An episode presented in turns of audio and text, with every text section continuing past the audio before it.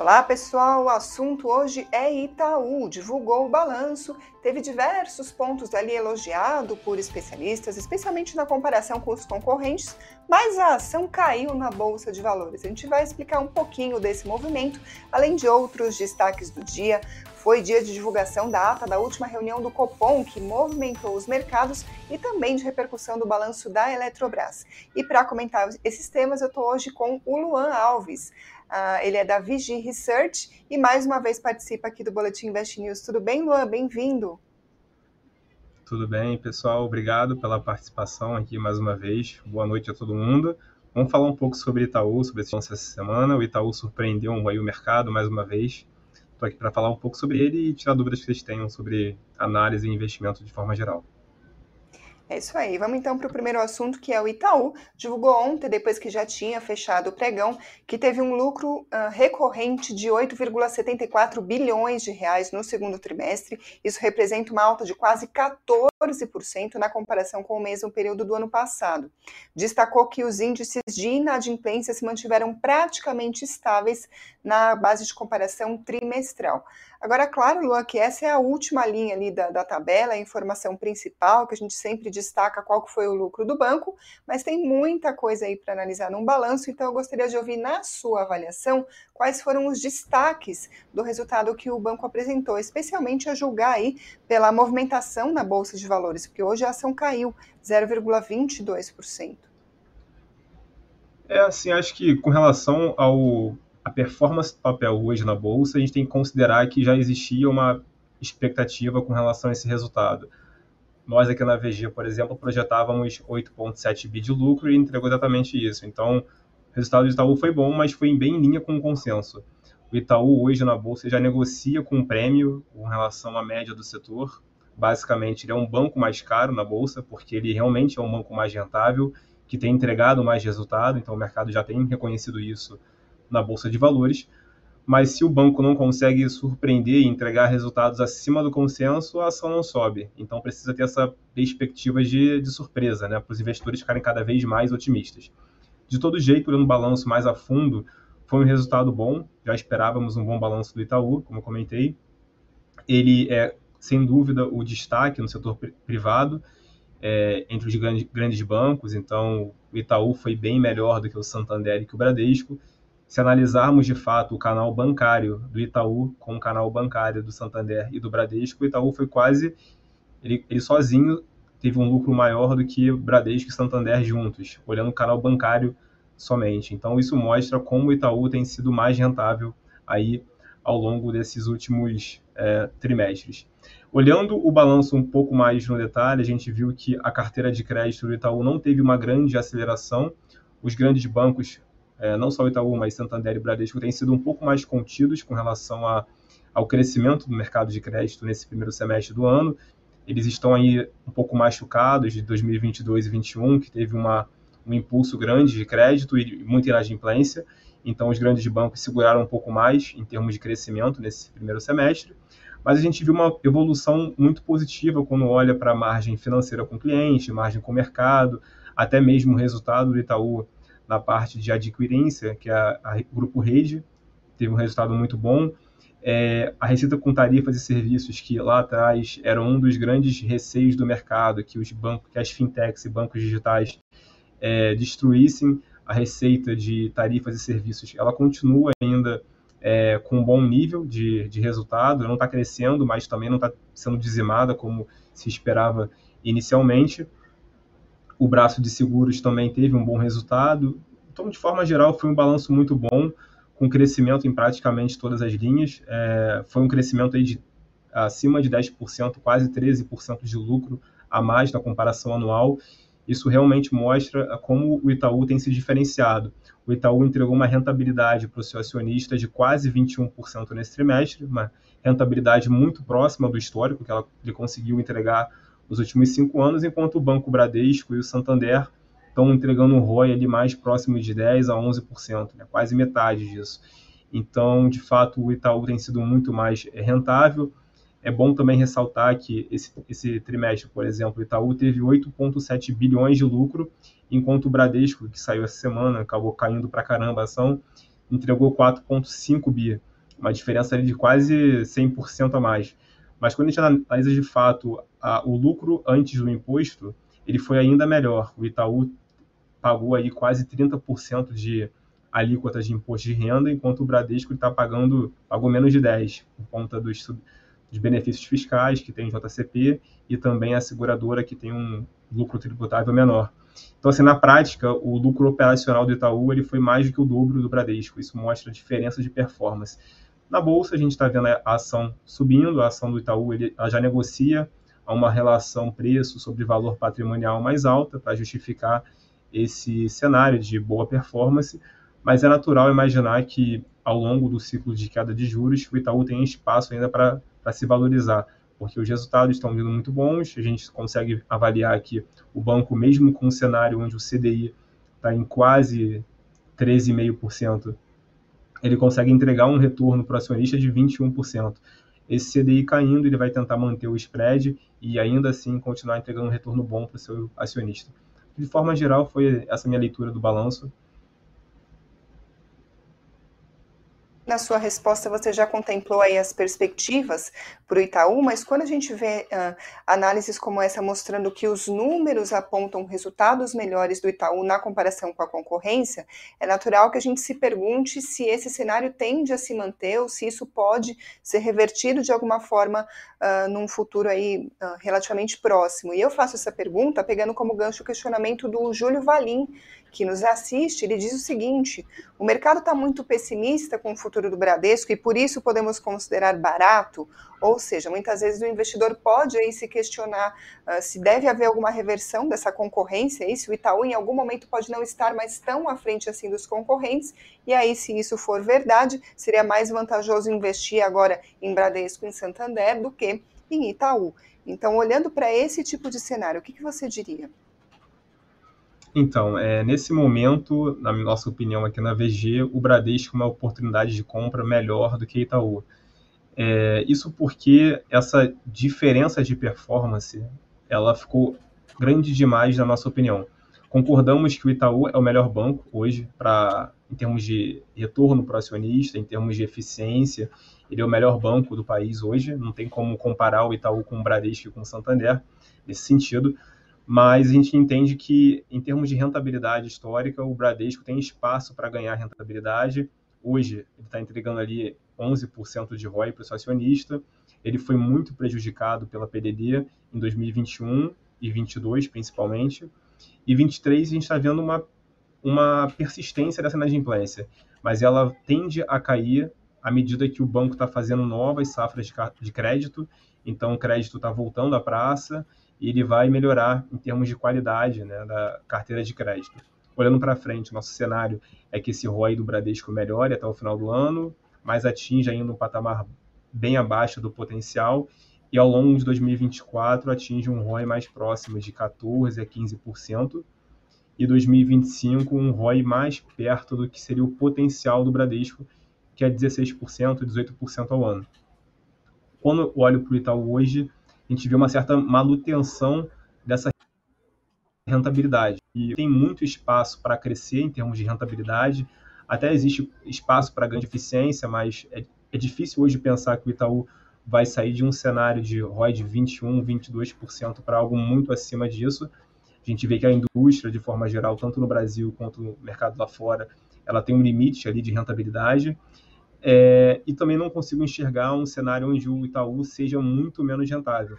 Mas essa diferença entre de rentabilidade entre Itaú e Bradesco ela tende a se fechar. É bom lembrar que há dois ou três anos atrás o lucro líquido do Bradesco era só um pouco menor do que o do Itaú, em torno de 5 a 10% no máximo. Eram bases de lucro semelhantes, vamos dizer assim.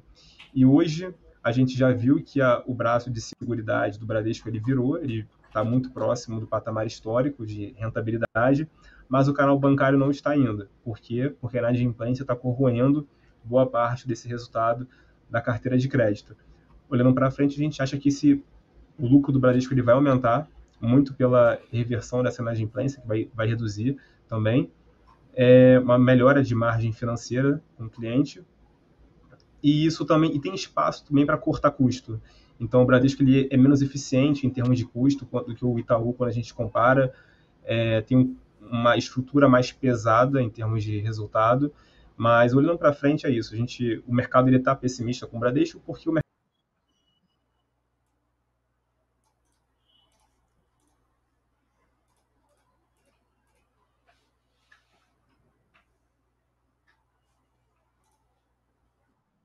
Opa, pessoal, parece que travamos aqui, não perdemos a, a, comunicação com o Luan.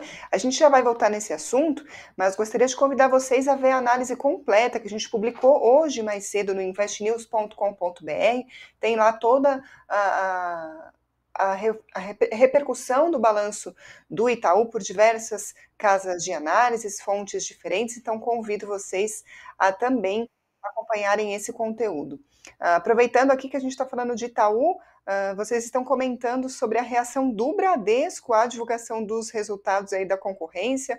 O uh, Marcos Madalena dizendo: Bradesco com balanço ruim subiu hoje, Itaú com excelente balanço cai. Que precificação foi essa? Aí o Luan estava explicando para a gente sobre as expectativas do mercado em relação aos números, ou seja, expectativa versus realidade. O mercado espera uma coisa e aí vem um número uh, que não é exatamente uma surpresa, a gente acompanha a reação na Bolsa de Valores.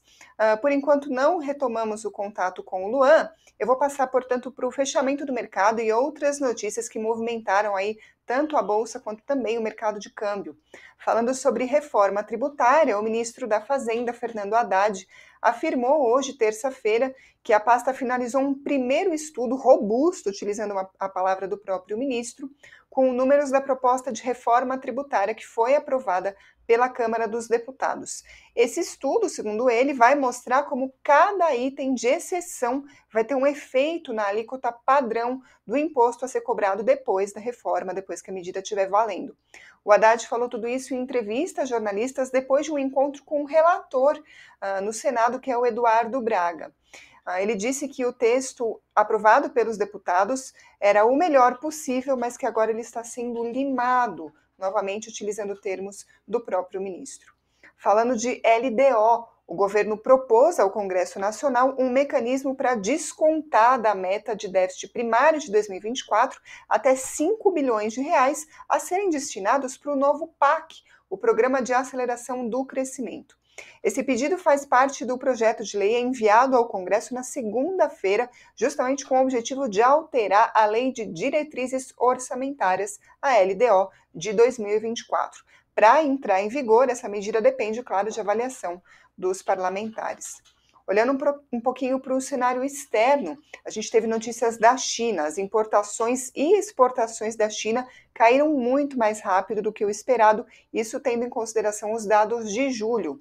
Os números fracos da balança comercial reforçam as expectativas de que a atividade econômica pode desacelerar ainda mais no terceiro trimestre. Os números foram os seguintes: as importações caíram mais de 12% em julho, na comparação anual, segundo dados da alfândega divulgados nesta terça-feira. Veio bem pior do que a queda de 5% prevista em uma pesquisa da agência Reuters e de uma queda de 6,8% registrada em junho. Isso falando de importações. Agora, olhando para as exportações, elas tiveram queda de mais de 14%. Isso é mais forte do que a queda esperada de 12% e também mais forte do que o recuo de 12% também do mês anterior. O ritmo dessa queda aí das exportações foi o mais rápido desde o começo da pandemia em 2020, e também a queda nas importações foi a maior desde janeiro desse ano. Importante, claro, a gente destacar que, embora a fraqueza aí no valor das importações reflita a demanda fraca, ou seja, ah, relacionado à atividade econômica, é preciso ter em mente também que a queda nos preços das commodities acabam, claro, impactando os resultados. Foi o que destacaram os analistas. Também teve divulgação da ata do Copom, mas a gente comenta no detalhe daqui a pouquinho. Falando agora de números, o dólar hoje fechou em leve alta em relação ao real, de 0,06% a R$ 4,89. O Bitcoin, por volta das 18 horas, subia 2,89% aos 29.986 dólares. O Ibovespa hoje caiu 0,24% aos 119.090 pontos. Falando aí dos destaques entre as ações que compõem o Ibovespa, a maior queda do dia foi da Pets, caiu 6,1%. Depois disso, a ação DXCO3 caiu 5,36% e a Amélios 3,39%. Na outra ponta, quem liderou os ganhos do dia foi a Apivida, subiu 6,08%. Depois, Idux, 3,99% e Alpargatas, 3,28%. Agora sim, vamos falar de ata do Copom. Saiu a ata da última reunião, a gente acompanhou, teve a, finalmente a queda da Selic, tão esperada pelo mercado, em 0,5 ponto percentual. A ata do Copom, portanto, estava aí sendo esperada para fornecer mais pistas sobre os próximos passos, qual é o rumo da taxa Selic. O documento mostrou que o Banco Central avalia ser pouco provável intensificar os cortes da Selic pela frente, ou seja, cortar em mais de 0,5 ponto percentual, aí 0,75, por exemplo. Ah, isso depois de ter reduzido em meio ponto percentual. O Banco Central defendeu uma postura conservadora e flexibilização monetária e firme compromisso com a reancoragem das expectativas, aí falando de inflação. Luan, agora sim, ah, de volta, retomado o nosso contato, gostaria de ouvir a sua análise sobre a ata do Copom. O que, que você achou? Se ela foi mais dura ou se veio em linha com o esperado? Não, perfeito. Pessoal, desculpa que teve aqui um pico de luz aqui no Rio, e aí caiu aqui a energia, mas já voltou. É, com relação à ata do Copom, na minha opinião, ela foi é, ligeiramente mais dura do que o mercado esperava. Eu acho que ainda existe uma certa perspectiva que dá para o Banco Central acelerar o ritmo de cortes. Existem alguns é, traders e gestores que estão esperando uma taxa Selic um pouco menor do que 11,75% no final desse ano. Se vocês analisarem de fato a curva de juros, existe algumas é, probabilidades sendo colocadas no, no preço dos ativos sobre o Banco Central acelerar um pouco esse ritmo. E o que o Banco Central se compromete na ata é que ele vai tentar, ao máximo, é, manter esse ritmo de velocidade de 0,5% a menos em cada reunião até o final desse ano, e ele diz que não vai e vai manter a taxa Selic em território contracionista, então ela vai ficar muito próxima ali de 11,5% por algum tempo. É, e ele não pretende acelerar esse, esse ritmo. Então, é sempre tentando colocar, é, jogar a conversa o mais transparente possível com o mercado, mas o mercado ele é movido com expectativas, então, à medida que saem os dados de inflação, dados de crescimento, o mercado vai tentando é, mudar essa narrativa, mas o Banco Central está sendo bem é, claro que ele não pretende mudar esse, esse direcionamento até o final desse ano.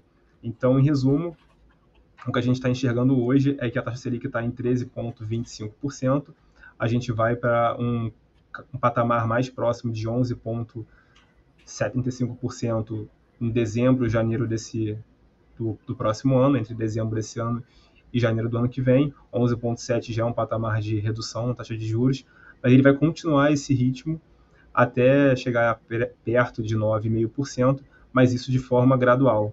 Então, ele já contratou essa queda até 11,7% e depois, daí em diante, ele vai ser, algo, vai ser algo um pouco mais parcimonioso ao longo de 2024. Isso se as condições econômicas é, continuarem evoluindo como evoluiu aí nesses primeiros oito meses do ano, que foi uma evolução boa com inflação e tudo mais. Perfeito. Agora, Luan, olhando para os contratos de opção de Copom, uh, ontem a probabilidade aí que o mercado enxergava de uma queda de 0,75 ponto percentual, ou seja, um aumento aí do ritmo de queda, estava em torno de 19%. Hoje caiu para 16%. A gente viu que a ata do Copom ocasionou aí uma redução dessa expectativa, mas não zerou. Ainda tem uh, agentes do mercado apostando que, apesar desse tom considerado mais duro, o Banco Central vai de fato cortar a Selic num ritmo mais acelerado. Na sua opinião, tem espaço para isso acontecer, apesar da probabilidade ser menor? Olha, ter espaço tem, mas eu diria que a probabilidade de, dessa ocorrência, de fato, é muito baixa e, na minha opinião, é menor do que o que está no mercado hoje. Então, se o mercado hoje precifica 16%, eu diria que está mais para 5%, talvez, algo muito menor mas isso porque o mercado está tentando analisar mês a mês, né, semana a semana, os dados que saem. Então, os dados estão saindo de inflação e o dado mais importante é o IPCA 15. mas ao longo das semanas vão saindo algumas prévias, como o GPM, vai sair também os, os dados da FGV com relação à PIB, atividade econômica, tem dados da China que estão saindo é, frequentemente, Estados Unidos também. Então, cada dado que sai, a gente tenta colocar na nossa matriz de, de risco e entender se esse, esse dado ele pode ser positivo ou negativo para a tomada de decisão do Banco Central. Então, os dados estão saindo recentemente, eles estão vindo todos na, na direção de, olha, a inflação vai continuar surpreendendo para baixo, então tem espaço talvez para ser um pouco mais agressivo com relação ao corte de juros. E o mercado tenta ir nessa direção. Os dados de China que saíram essa semana foram assim péssimos. A China está com uma dificuldade grande de crescer e China sem crescer é o Brasil, é a pauta de exportação do Brasil que acaba não é, sendo é, entrando em estados de fragilidade. Uh, o PIB no Brasil ele começa a desacelerar no segundo trimestre desse ano. O segundo trimestre foi mais fraco já. O primeiro trimestre foi forte por causa do agronegócio. O segundo já desacelera. O segundo semestre ainda está aí é, dependendo das condições econômicas. Então a gente percebe que tem espaço para para a inflação surpreender para baixo. Dito isso, tem espaço talvez para a gente ser surpreendido com relação ao ritmo de corte de juros. Mas é um espaço, na minha opinião, hoje é pouco provável. É, um movimento que me chamou muita atenção essa semana, nas últimas duas semanas, foi o câmbio. É, desde o começo do ano, o real tem sido uma das moedas mais fortes do mundo. Então, quando a gente olha é, as principais moedas que tem entre os países mais líquidos, vamos dizer assim, a gente tem o real, o peso mexicano, a Hungria, países que tinham taxa de juros bem altas, conseguiram se beneficiar bastante dessa valorização na moeda. O Brasil foi um deles. É, desde que o Banco Central cortou e indicou que vai acelerar esse ritmo de cortes, o real ele perdeu um pouco a força. E não só por fatores internos, mas externos também. E, e se o dólar não ficar controlado, se o dólar voltar para 5,10, 5,20, a gente pode ter mais uma pressão ali inflacionária, porque a gente sabe que boa parte da, da cesta de produtos e serviços no Brasil ela é dolarizada, como a gente viu na pandemia, quando o dólar subiu muito, enfim, alimentos subiram para caramba. Então, existem alguns componentes para a gente acompanhar. Tem a questão da Petrobras, com hoje é, a gasolina e o, e o, e o gás está tá defasado com relação ao preço internacional. Quando a gente olha o Brent em dólar, ele já está num nível mais alto do que está sendo praticado pela Petrobras. Tem algumas incertezas que podem acabar contribuindo negativamente para a inflação e o mercado e a gente, que é, que é operador, está tentando analisar isso semana após semana e ver se as perspectivas podem mudar. O que eu passo aqui de informação hoje é, é válido até os próximos resultados que vão, vão saindo. A gente sabe que semanalmente precisa ficar sempre antenado porque essas coisas vão mudando ao longo do tempo. Perfeito, bem lembrado. A gente tem divulgação de dados de inflação importantes aqui ao longo dos próximos dias, e não somente no Brasil, vai sair também o CPI nos Estados Unidos, então continuem acompanhando o conteúdo. A gente vai, é claro, informar vocês a respeito de todos esses dados. Mas antes da gente encerrar, vamos falar de Eletrobras, porque a ação hoje subiu quase 2% depois da divulgação do balanço do segundo trimestre da empresa. Uh, teve um lucro no segundo trimestre de 1,62 bilhão de reais, uma alta de 16% na comparação com o mesmo ano do an mesmo período do ano anterior. Luan, quais foram os destaques positivos na sua avaliação para justificar essa resposta positiva no mercado hoje? Olha, foi um balanço bom da Eletrobras. A gente foi surpreendido também aqui internamente. Eu esperava um resultado um pouco menor. É, a Eletrobras hoje ela atua em dois segmentos principais, geração e transmissão geração teve um, um, resultado bom, teve uma consolidação de um ativo que ajudou a, a aumentar a receita desse segmento. Olhando a parte de transmissão, tivemos uma reversão da questão da indenização que ela estava recebendo. Teve uma, um desbalanceamento com relação a essa indenização, ela voltou a receber uma indenização que também ajudou nesse resultado. A parte de transmissão tem sempre um reajuste inflacionário também que ajuda a impulsionar o balanço, faz crescer o resultado. Então, na ótica operacional, geração e transmissão foi muito bom, teve um crescimento de receita importante. Além disso, a companhia, desde a privatização, vem tocando um, trabalho, fazendo um trabalho muito bom com relação ao controle de custo. Então, o PMSO, que é o custo operacional, ele ficou bem baixo e a gente viu uma queda no custo com o pessoal, muito por conta dessa, das políticas com relação a, a programas de demissão voluntária que está sendo implementado e, e, etc. Então, a, Petro, a Eletrobras consegue crescer receita hoje e segurar custo. Isso é uma dinâmica muito boa para crescer margem. Então, com isso, as margens se expandiram, é, a companhia está gerando muito caixa, tem espaço para eventualmente fazer é, ser mais agressiva com relação à política de dividendos e continua nos últimos é, leilões é, entrando e adquirindo projetos. Então a companhia está com um momento muito bom assim em termos de apetite, de crescimento e está entrando naquele momento que todo investidor quer. Ela consegue gerar muito caixa, ter um resultados bons, crescentes, investir bastante e mesmo assim consegue pagar bons dividendos. Então é uma dinâmica muito boa a Eletrobras. Perfeito, pessoal. Está saindo um monte de balanços. Hoje a gente estava até comentando aqui. Acabou de sair, por exemplo, o CVC, mas tem diversas outras empresas. Então continuem aqui acompanhando a nossa programação e deixem nos comentários aquela empresa que você gostaria de ouvir uma análise, algum comentário. A gente traz, claro, estamos sempre atentos às mensagens de vocês. Por hoje, essa edição se encerra. Eu agradeço a participação de todos. Deixa o like, comentário, se inscreva se você ainda não fez isso. E, claro, mais uma vez, muito obrigada, Luan, pela participação. Pessoal, obrigado você e até semana que vem. Tchau, tchau.